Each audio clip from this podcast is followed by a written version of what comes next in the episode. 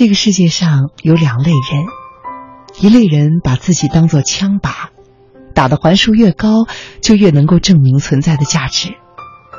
他们大多目标明确，从不松懈，对于时间轴里尚未发生的任何结果，都习惯性的未雨绸缪。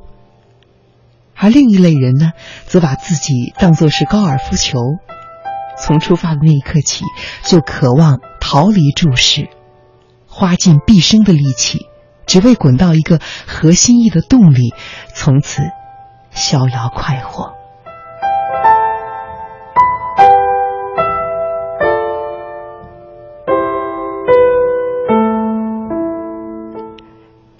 当然，就算没有能够如愿以偿，高尔夫球也仍然会为自己拥有了广袤的草坪、温柔的微风、暂时告一段落的放松。和对于所向往之地的寸寸靠近，而觉得欣喜。我就是这样一只高尔夫球。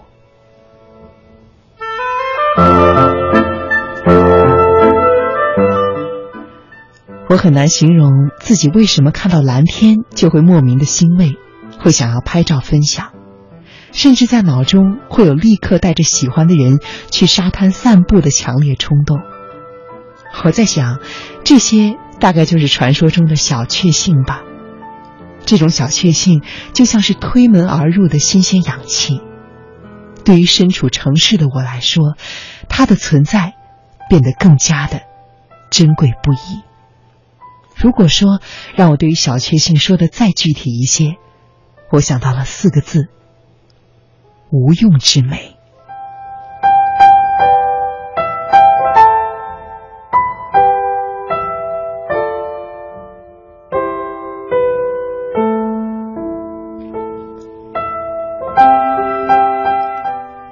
在我工作的几年时间里，无论再忙，我都会挤出周末的空档去逛胡同。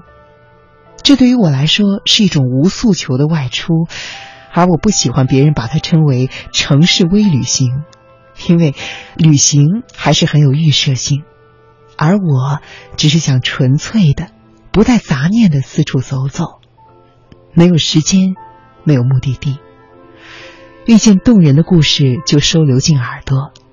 撞上刚出炉的美食，就给嘴巴谋个福利；而有的时候会因为路过一家门牌看起来非常有意思的店，就停下脚步。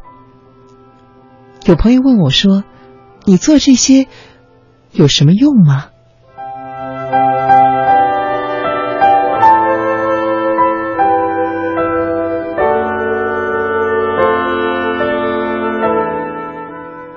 有什么用？这个问题，我还真没有想过，因为我并不是因为觉得有用才去做这件事情的呀。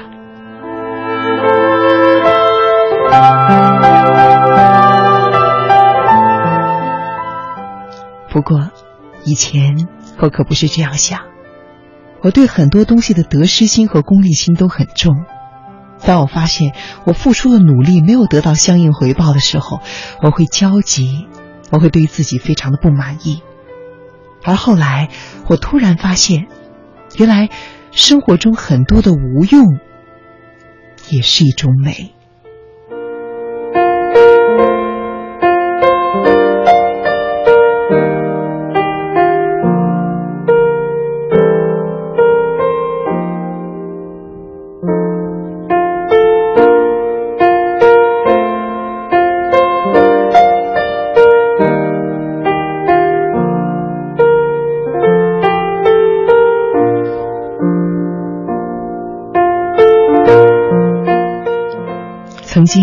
我是一个喜欢把自己的时间安排的很满的人。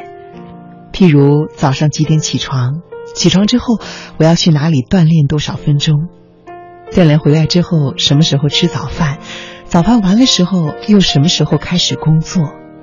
我觉得这样子会让我有一种从来没有浪费时间的欣喜感。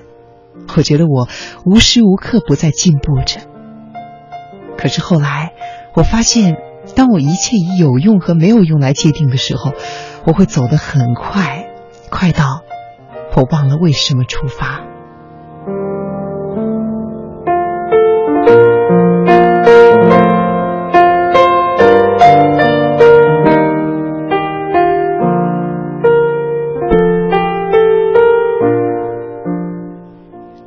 在这种焦虑的情绪下我的睡眠出现了问题。而休息不好又会直接的影响到第二天的工作效率。休息不好，脾气变差了，又间接的影响到我和同事的相处。这一切都慢慢的使我的生活变得让我自己不能够忍受。直到有一天，我去见一位禅师，禅师在那里打坐，我诚心的请教他说：“为什么我会这样的焦急？”他跟我说：“你在我的面前走一段路，我看看。”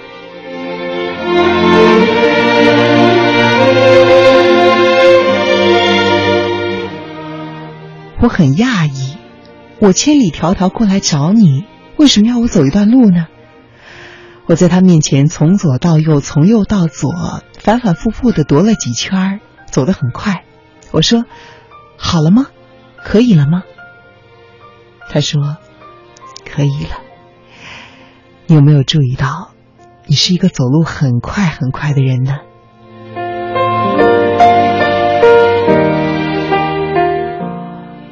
我说。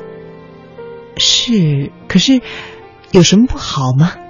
我喜欢这样虎虎生威的去生活，我喜欢高效的开始我的每一天，我的每一分钟都是得到积极利用的呀。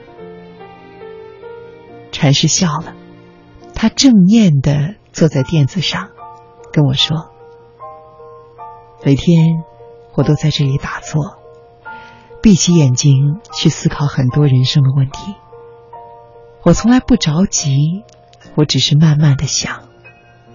年轻的时候，当我刚刚开始修行的时候，我也像你一样，我希望一切的努力都有结果，而且是很快就能够看到的结果。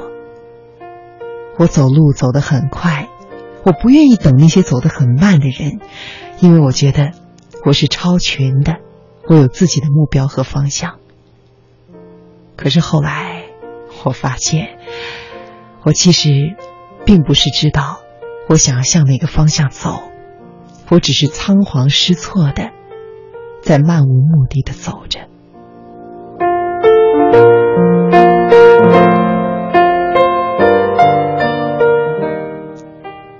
有的时候，当你正念打坐的时候，你并没有在走，但是你又无时无刻不在走着。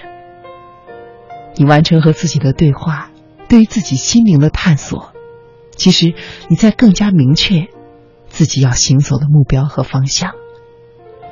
思维的旅行又何尝不是一场漫步呢？